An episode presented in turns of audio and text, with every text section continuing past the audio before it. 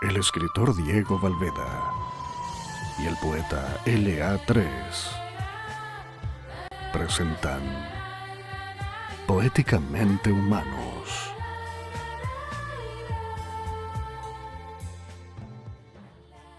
En el capítulo final de Poéticamente Humanos presentamos Traigan todas mis cabezas Bienvenidos a este nuevo, eh, octavo capítulo ya de nuestro podcast Humanamente Poéticos, un espacio para viajar literariamente y encontrarnos en este mundo creado y deseado por todos nosotros. Aquí, el amor, la paz y la justicia sí existen. Este mundo es la lectura y el saber. Como siempre, recordamos nuestras eh, redes sociales, la más importante es YouTube, Humanamente Poéticos. Y cierto, les dejo también eh, el Instagram, arroba LA3Funk. Y en Spotify también nos encontramos como Humanamente Poéticos. Bueno, les dejo para hacer el saludo especial a nuestra invitada muy relevante, a Diego. ¿Cómo te va? Bien, bien. ¿Y tú, Luis, cómo estás? Yo me siento, pero increíble hoy por la gran invitada y también eh, feliz por porque hoy es el final de un viaje que comenzamos de ocho capítulos y hoy es, es el último, así que eh, me encuentro satisfecho de haber llegado a la meta y, quisiera comenzar con una cita que es de nuestra invitada. Algunos perdieron la capacidad del asombro y se ocultaron. Renunciaron a una herencia de libros antiguos. Una palabra bastaba. Este es parte del texto poético Asombro de Marcela Albornoz. ¿Quién es nuestra invitada? Marcela Albornoz Dachelet, que es poeta, editora, gestora cultural, diseñadora gráfica de la Universidad de Chile, ha editado más de 100 libros en la editorial de la Universidad de Talca como directora de su centro de extensión y de la editorial. Ganadora de importantes premios a nivel nacional como el primer puesto en el segundo concurso nacional de poesía Villa Alemana o el primer premio en el concurso de poesía de la Casa de la Cultura Pablo Neruda en Cauquenes. Entre sus obras que han sido recogidas en diferentes antologías están Nueva Germinación, Poesía Talquina Actual, Próstigos, De Puño y Letra, Memoria del Maule y Todos los Destinos. Sea muy bienvenida, señora Marcela Albornoz. Muchas gracias a los dos, a Diego y a Luis, encantada de poder participar de Humanamente Poéticos. Muchísimas gracias por la invitación. Siento que conversar de la poesía eh, en este tiempo que estamos viviendo inimaginable de pandemia que azota a la humanidad, eh, es muy bienvenido eh, estas letras, estas líneas y estos versos también, esta conversación y este diálogo convocar a un diálogo, a, trabajar también en la palabra y por la palabra y con la palabra eh, es muy bienvenido y se agradece. Claro, genial. Igualmente, bienvenida Marcela. Eh, bueno, vamos a iniciar eh, de lleno nuestra conversación. bueno, tal como dijo Diego dentro de, de esta breve reseña que hemos eh, mencionado, eh, no solamente posees una faceta poética, sino que tienes eh, otra vía de desarrollo cultural, la cual es a través de este trabajo que tienes bastante destacado con la Universidad de Talca, a través de la Dirección de Extensión Cultural y Artística de la misma, el cual tiene, comillas, voy a citar, la labor fundamental de materialización del profundo compromiso de la Universidad de Talca con el rescate de la identidad cultural regional, la formación e incentivo a la creación artística y literaria. A partir de lo anterior, eh, nos gustaría saber cómo ha sido para ti eh, potenciar la cultura maulina y nacional a través de este trabajo que, que haces con la universidad. Bien, eh, agradezco la pregunta. La verdad que es bastante significativo y relevante trabajar en el área cultural, algo que me ha motivado desde siempre. Y yo llevo en la Universidad de Talca 29 eh, años. 29 años trabajando en la Universidad de Talca, primero en el área de, diseño, luego en el área de diseño editorial y luego en la editorial y finalmente en el año 2010, hace 10 años, asumí esta labor de dirección de extensión cultural, lo que nos ha permitido a nosotros como Universidad de Talca ser un referente a nivel nacional en el tema cultural, la relevancia que se le da también al patrimonio, a la identidad, al Maule, a la región y a la ciudad de Talca, pero por sobre todo también la descentralización cultural, que es vital para una universidad pública de regiones como lo es la Universidad de Talca. Para nosotros es vital también ese vínculo eh, a través de la extensión cultural eh, con la comunidad, con las audiencias. Para nosotros, eh, el patrimonio cultural que posee la universidad es un patrimonio para todos, es un patrimonio que nosotros lo, lo hemos ido desarrollando. Es una, el patrimonio de la Universidad de Talca tiene varios ejes eh, fundamentales y que son la colección escultórica que se da en el Parque de las Esculturas, eh, la colección de artes visuales eh, y también generar este Museo Nacional de la Escultura. Y este vínculo con los artistas de la región y con los artistas de nuestro país se ha ido generando eh, a través de proyectos que son emblemáticos en la Universidad de Talca, un poco para explicar desde dónde se va generando esta colección de arte visual que tiene 2.000 eh, obras de arte, 2.000 obras de, arte que es una colección viva que va creciendo. Se fue generando a través de un proyecto eh, Pinceladas del Maule, donde la Universidad de Talca comenzó a invitar a artistas de la región y artistas eh, nacionales eh, para pintar el Maule. Ejemplo, eh, las costas del Maule, Iloca, Peyúgue, Curanipe, en fin, se hicieron una gran cantidad de actividades culturales en torno a las pinceladas donde los, los artistas invitados donaban sus obras que eran el resultado de este encuentro con, con los artistas. Y, y, se fue generando esta colección valiosísima que tiene la universidad, que muchas de estas obras han sido donadas por artistas y otras se han ido adquiriendo eh, de acuerdo también a una curatoría eh, de la Universidad de Talca.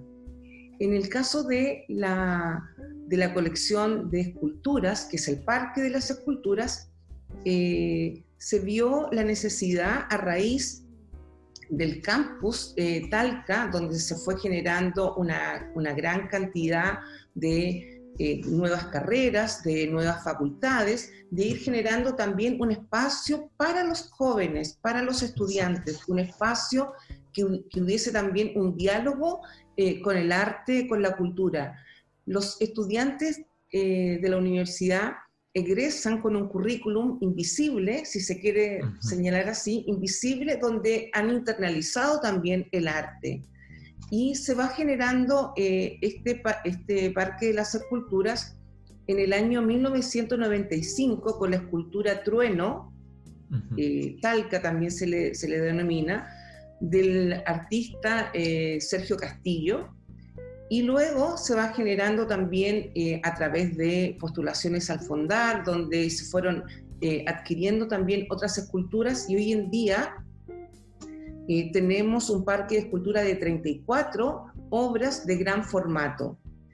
A raíz de que la relevancia que se le fue dando al arte, al patrimonio artístico, no solamente como un producto o un proceso de colección, sino que también de difusión y de extensión cultural.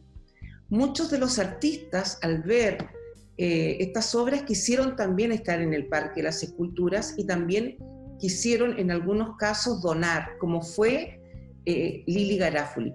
Lili Garafuli, una mujer ah, adelantada para su época, una escultora extraordinaria, vio en la universidad donde se fundaron confianzas con el rector Álvaro Rojas Marín eh, y se fundaron confianzas allí. Y ella vio que su, que su taller, las obras que más amó en su vida, las obras que toda su vida la acompañaron en su taller, en su conjunto, ella quería que estuviesen en un solo lugar, que no se dispersara su legado.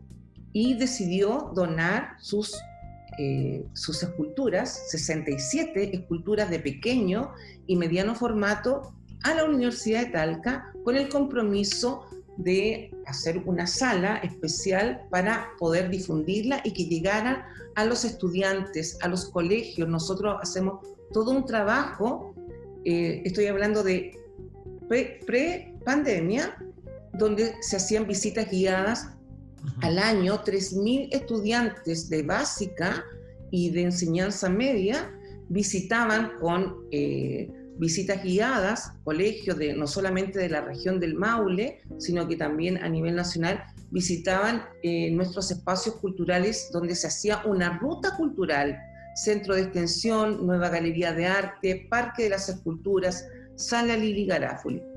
Hoy en día, eh, todos nos hemos visto enfrentados a una pandemia que azota a la humanidad inimaginable. Eh, y hemos tenido que hacer cambios significativos. Estamos frente a un nuevo paradigma y así como hoy en día nos estamos reuniendo los tres y hay un público que aprovecho de saludar eh, y, maravilloso que nos estén eh, escuchando o viendo eh, respecto de la, de la labor que nosotros hemos estado desarrollando.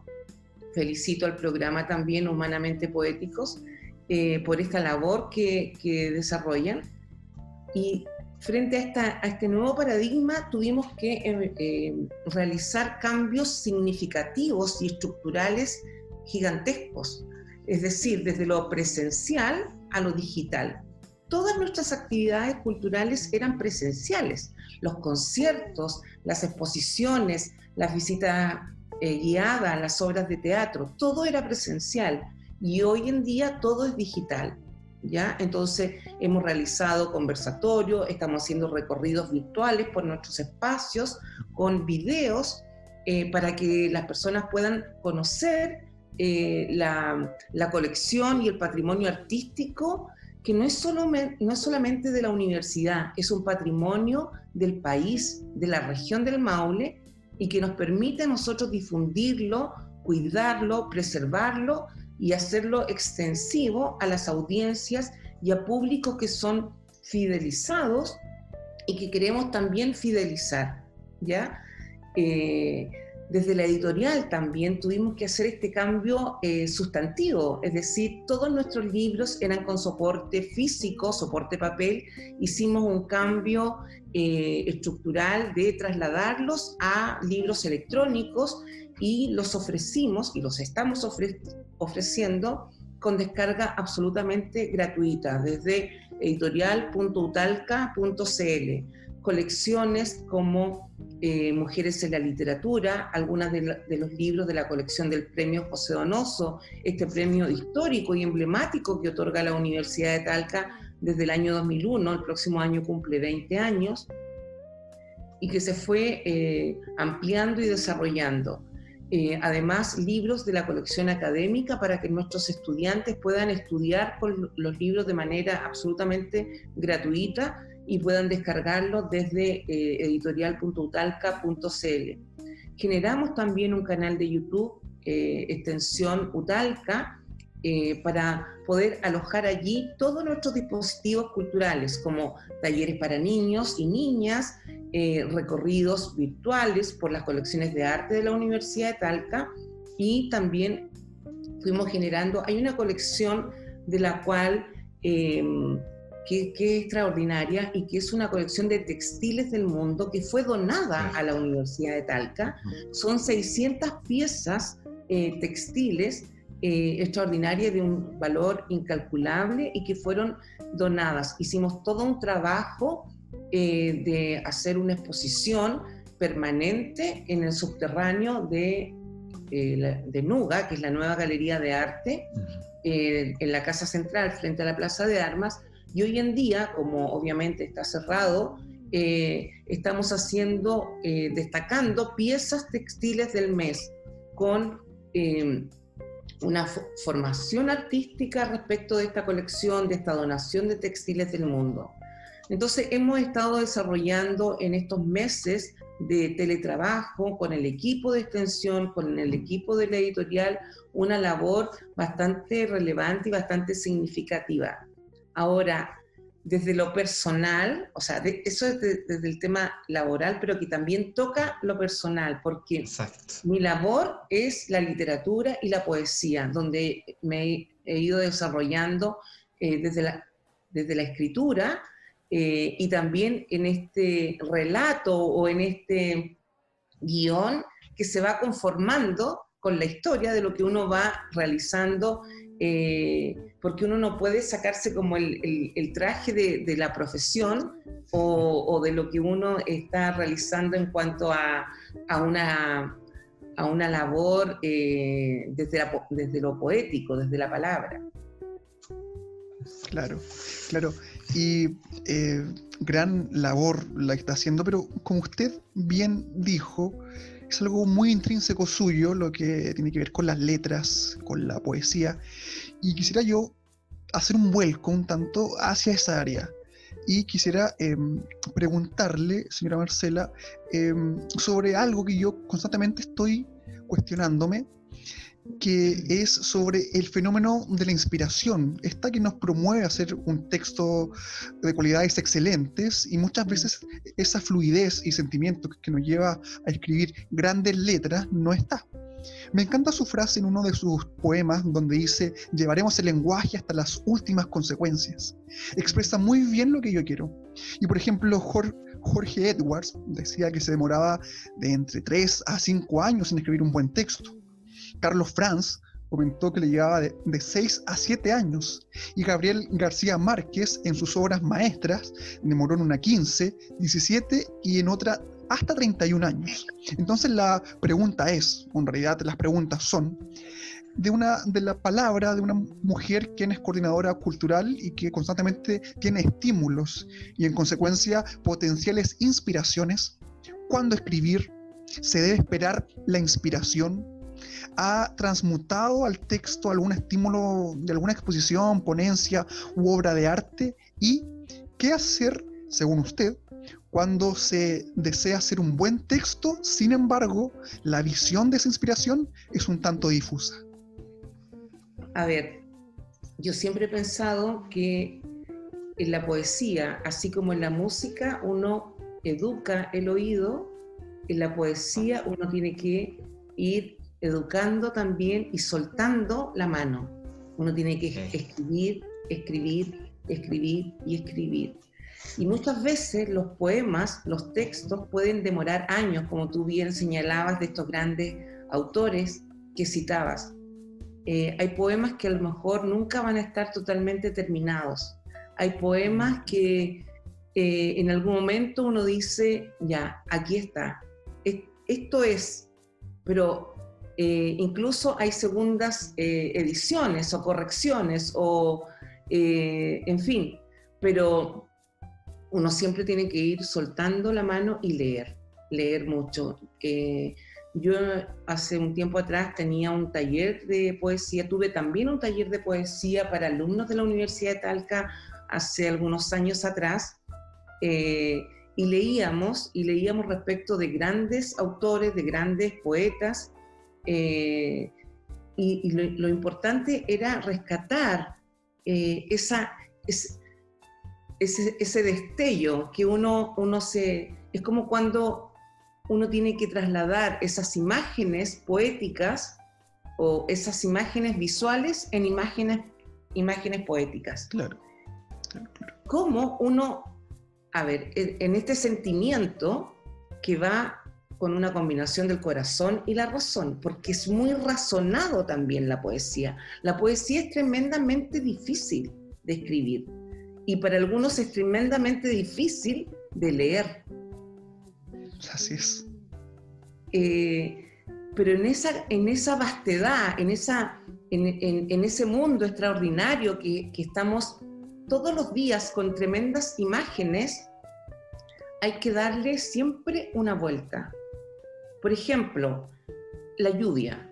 Para algunos la lluvia puede ser, oh, qué lata, está lloviendo, em, el paraguas no lo traje, no sé, en fin, me voy a mojar. Pero para el poeta, La lluvia es una imagen absoluta. Claro. Es como cuando, por ejemplo, eh, está septiembre y hay un volantín y se quedó atrapado en una rama de un árbol. Así Uno no tiene que llorar por ese volantín destrozado, uno tiene que escribir en esa imagen que perpetúa ese volantín que quedó allí atrapado por las ramas. Entonces, Revivirlo.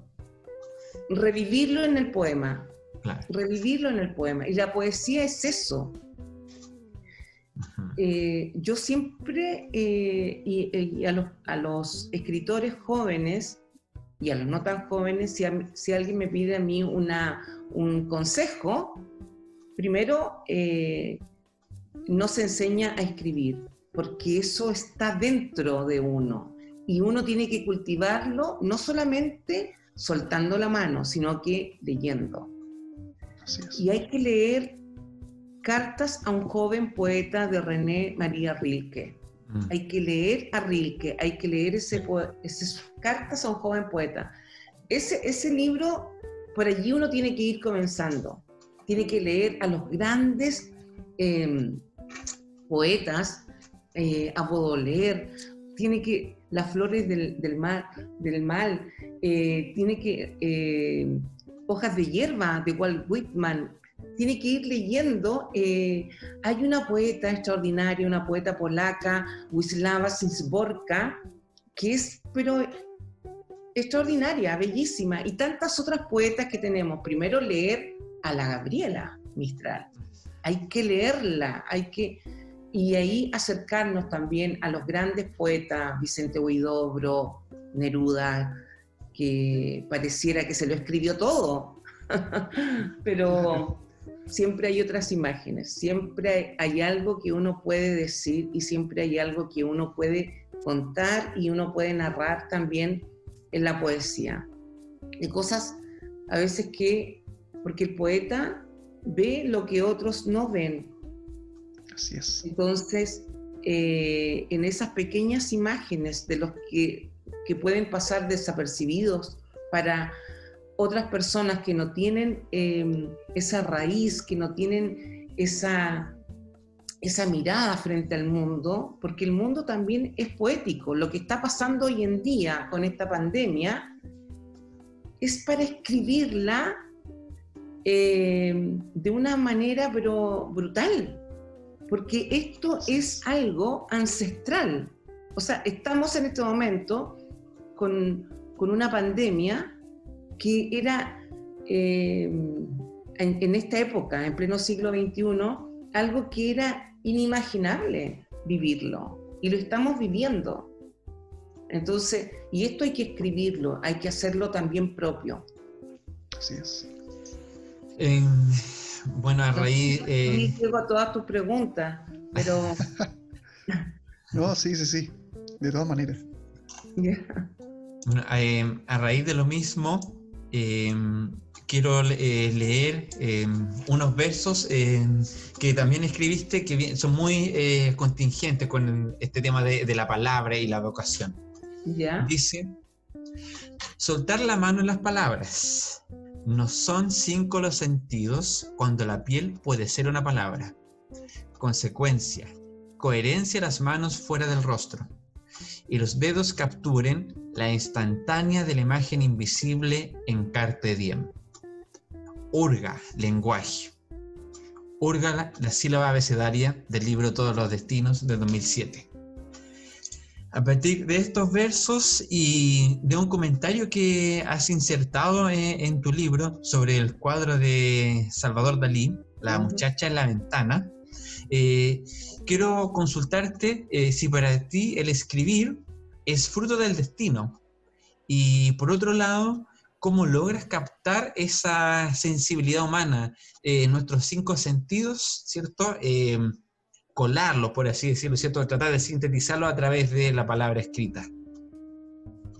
Uf, eh, a ver, eh, es difícil expresarlo porque no sé si les pasa a ustedes, sobre todo a las personas que escribimos, que nos expresamos más escribiendo que hablando de nosotros mismos.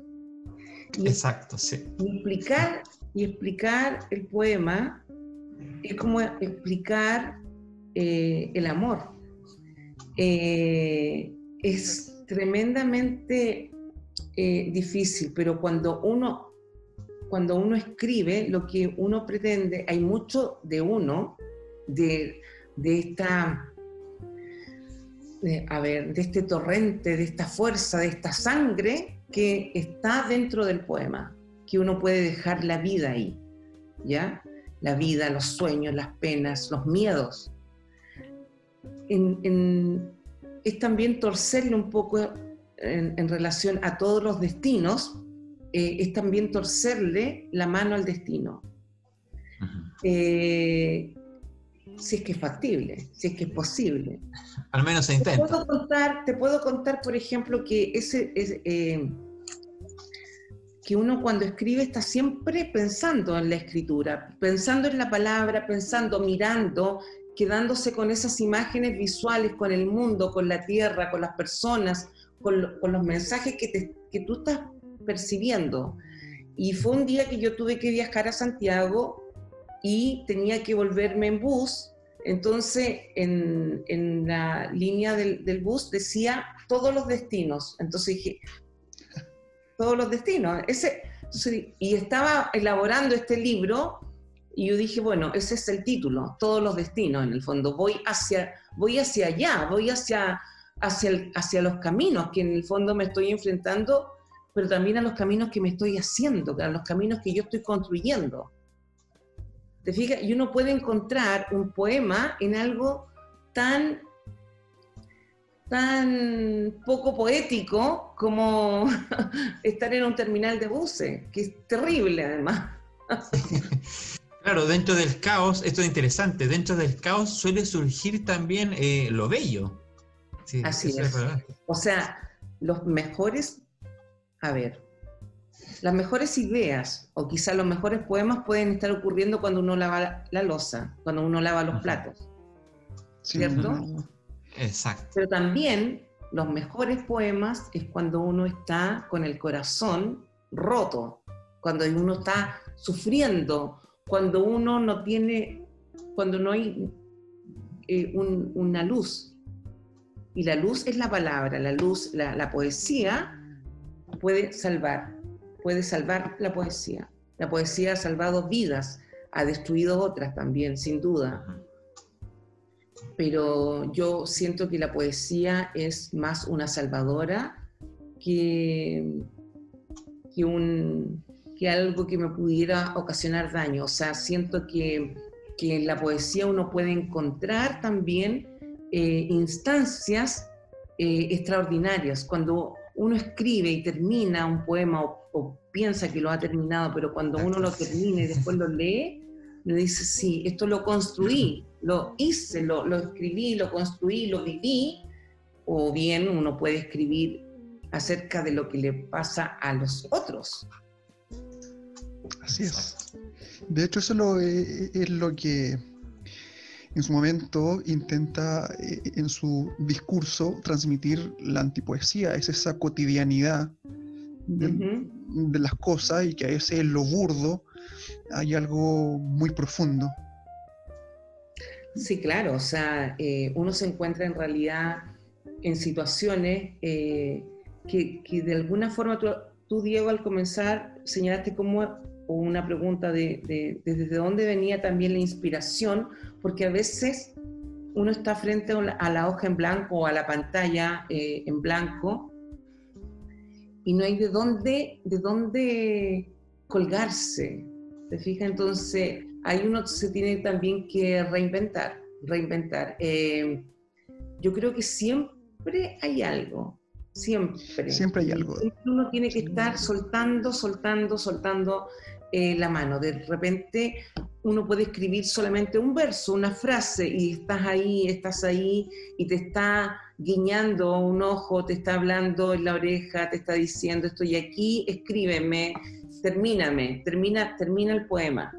Eh, y eso también es algo tremendamente o sea, que te da una motivación y un, y un estímulo y por sobre todo también una esperanza.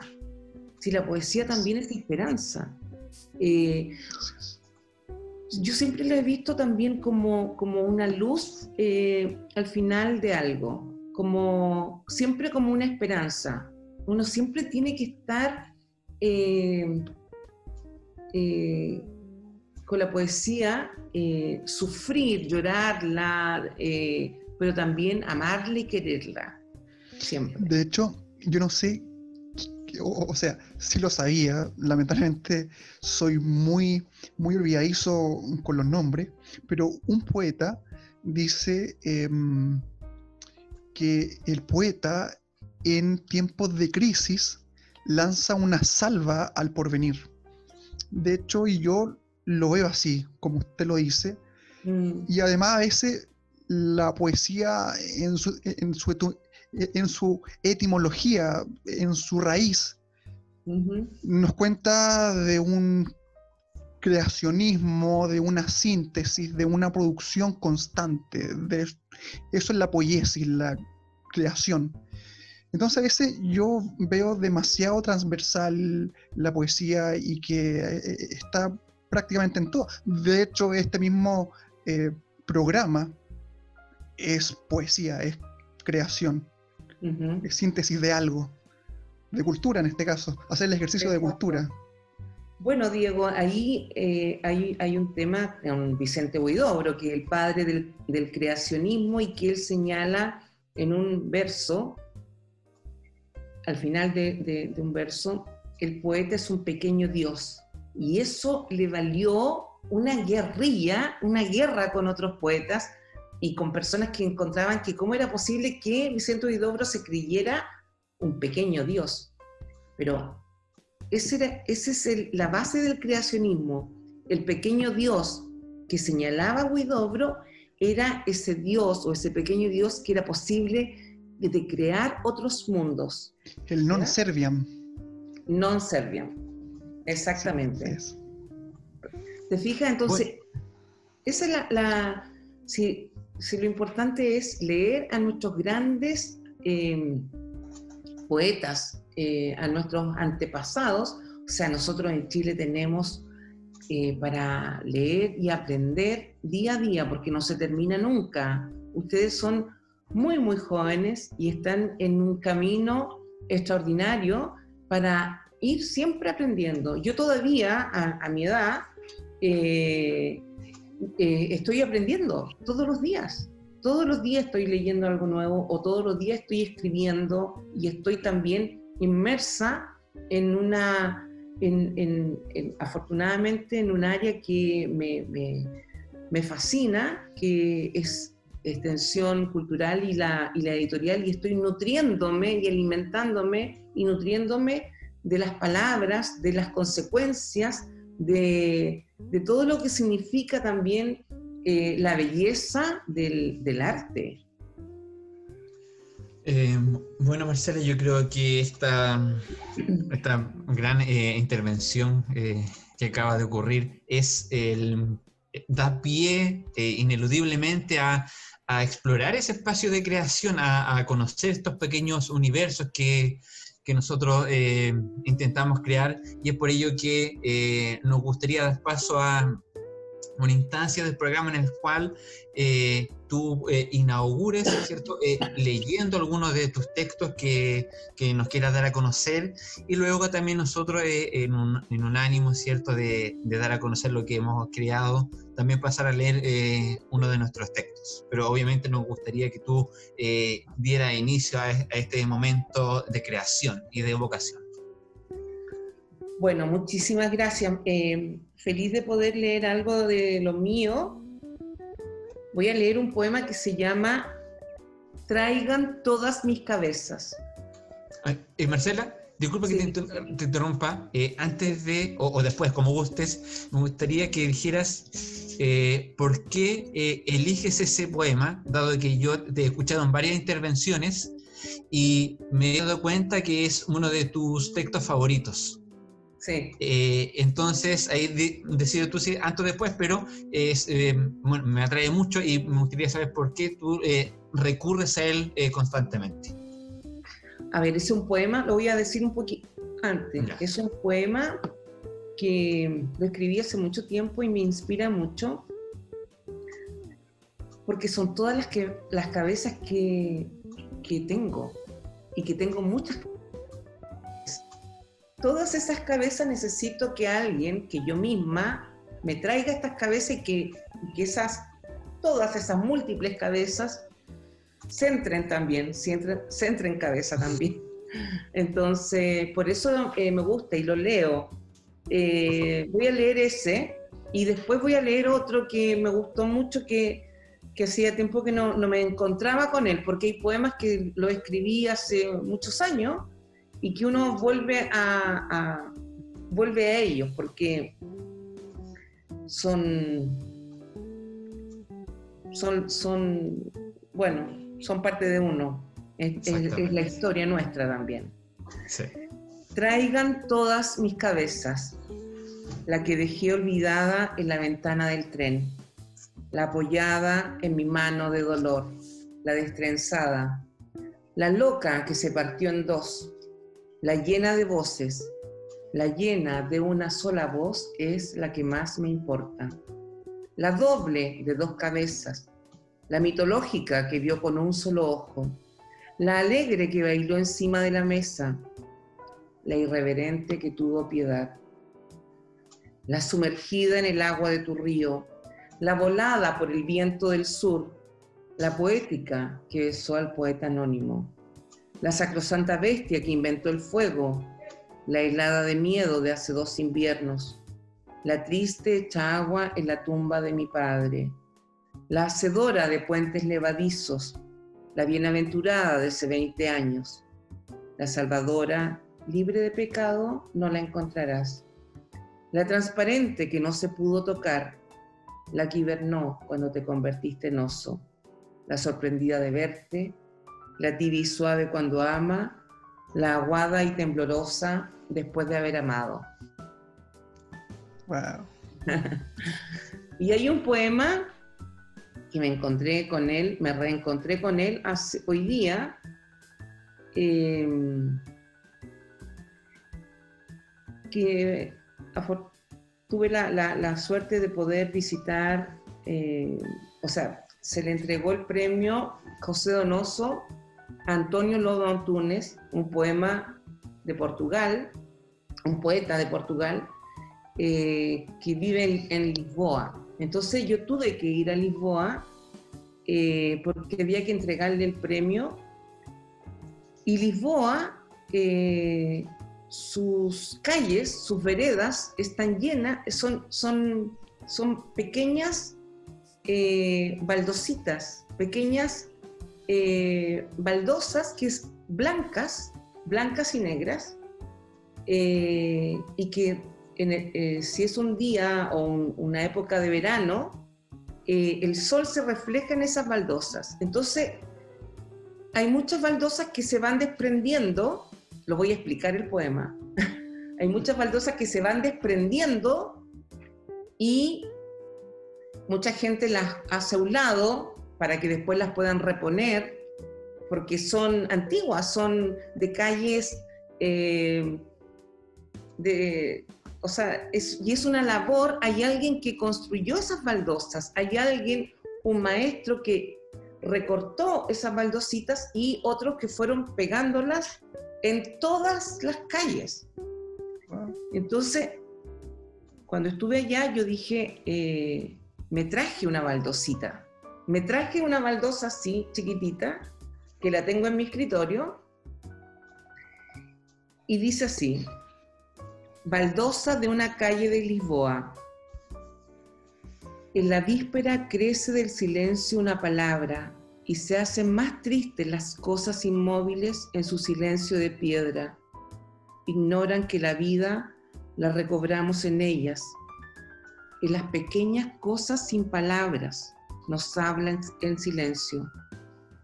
Una pequeña baldosa de la rúa de saudade, ya no sostendrá el camino de los transeúntes de la bella Lisboa.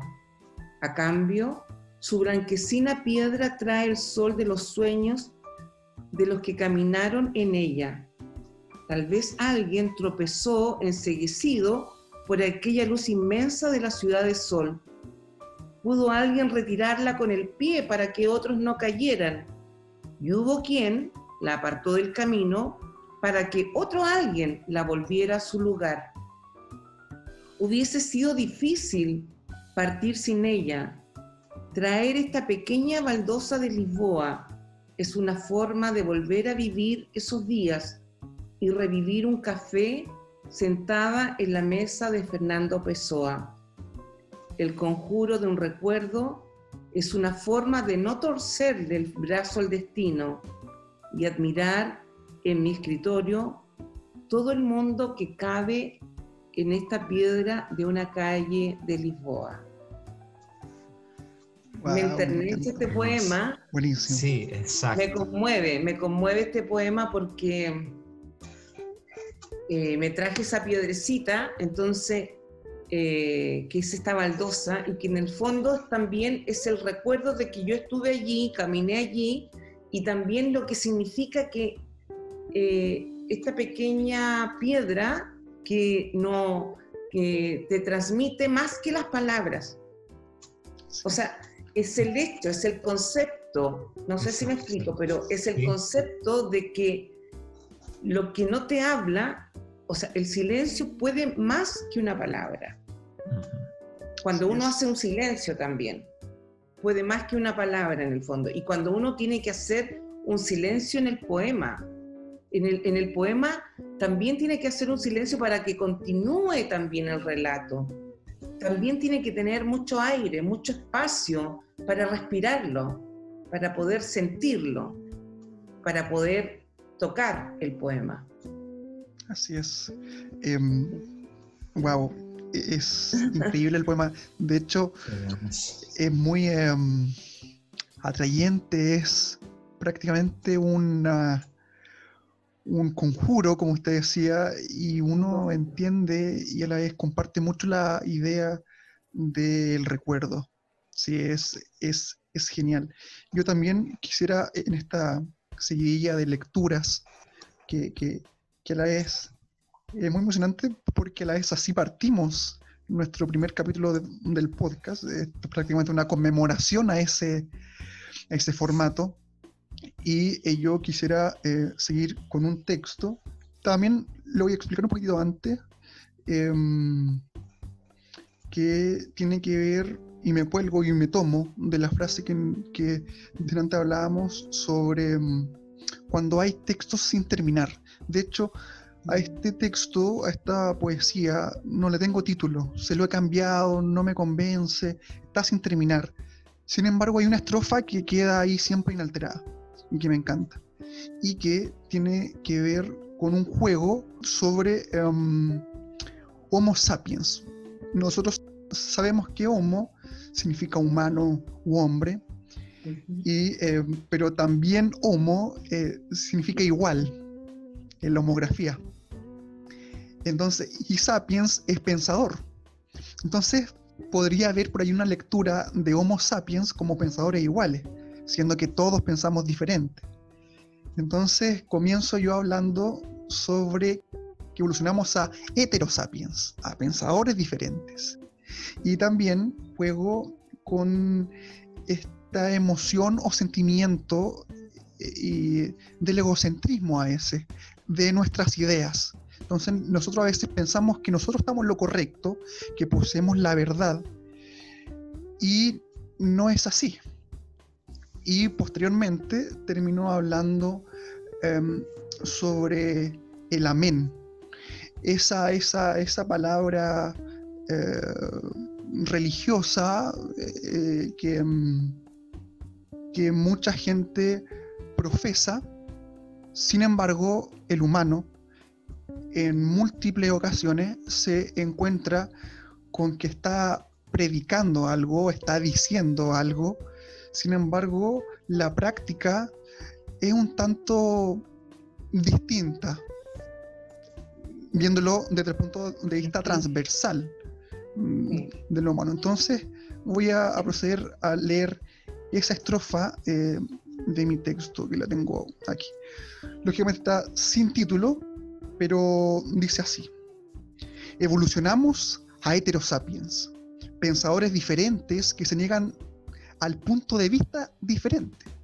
Mentes lamentables que lamentablemente son esclavos de las apariencias.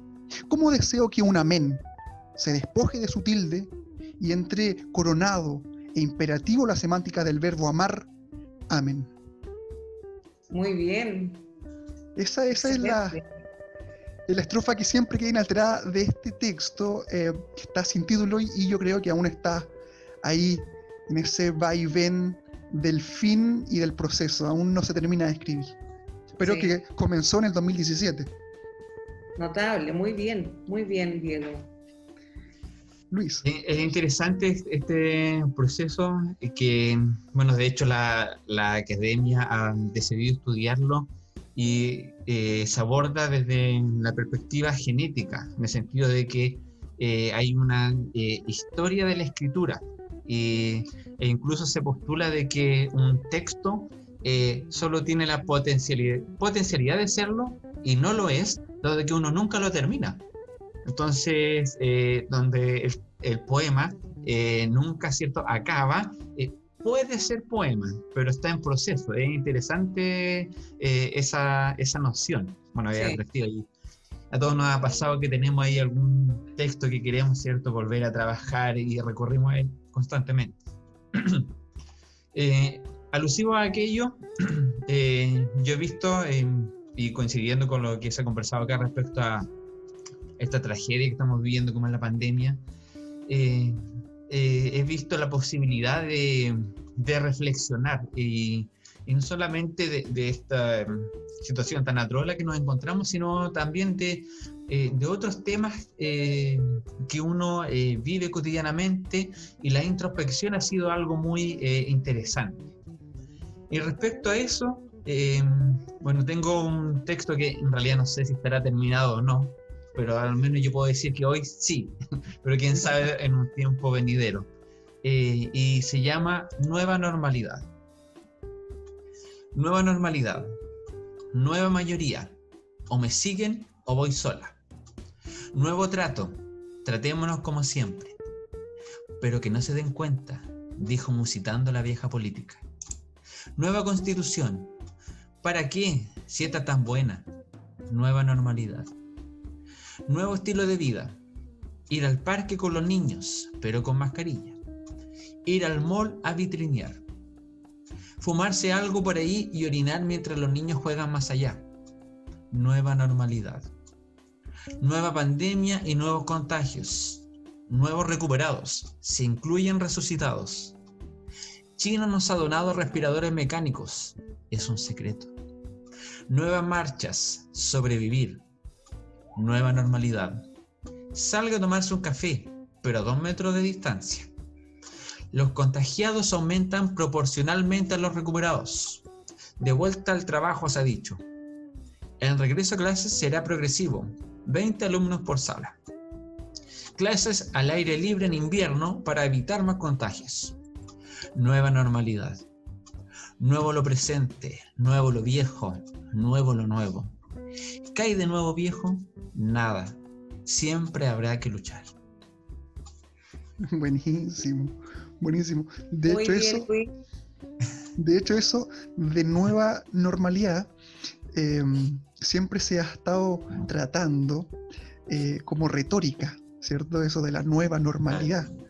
Y claro, precisamente es la retórica, tiene una relación intrínseca con lo poético y tú, Luis, lo pudiste transmutar al texto. Y yo creo genial. Bueno, y Excelente. la, sí, la política es muy retórica, ¿no? Eh, Claro. Esto que eh, no, nos- no, no sé, pero a veces nos hacen evocar eh, realidades más que vivirlas. pero bueno, eso ya es como para otro capítulo de, otro podcast, quizás. Y Marcela, nos gustaría que tú, por favor, eh, terminaras esta intervención y también ya dar cierre a, nuestro capítulo, eh, si nos da el honor de leer un último texto para cerrar esta hermosa velada que hemos tenido.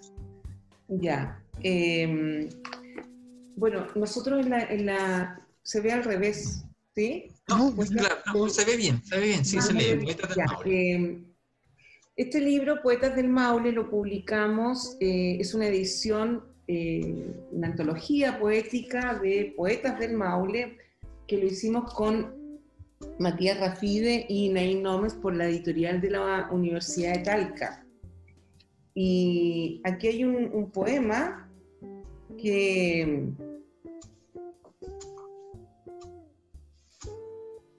que es bien duro, ¿ah? Pero es a raíz de algo que me dijeron y que era una poeta burguesa. Y me dolió mucho. Entonces, ¿Era burguesa? ¿Ah?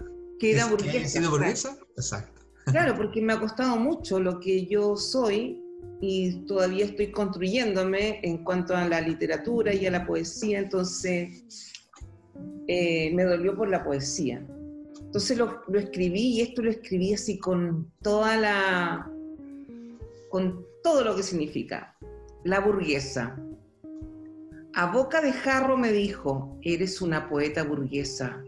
Una reverenda poeta burguesa, habría afirmado Parra. Wikipedia señala, el término burguesía se comenzó a utilizar en la Edad Media para nombrar el conjunto de comerciantes que acumulaban riquezas provenientes de sus negocios. Si mi riqueza es la palabra, ese es mi negocio. No he vendido ni uno, ni uno solo de mis libros, los he regalado todos. Reverenda poeta burguesa, a mucha honra, he trabajado escribiendo con el corazón en la boca, con el miedo a mis espaldas, esquivando los cuchillos de los mercaderes. Así las cosas, no respondo por ellos. Pero la cancha está rayada y el cuchillo está enterrado a medio filo y aprendo a vivir con ese tajo abierto. Así son algunos poetas.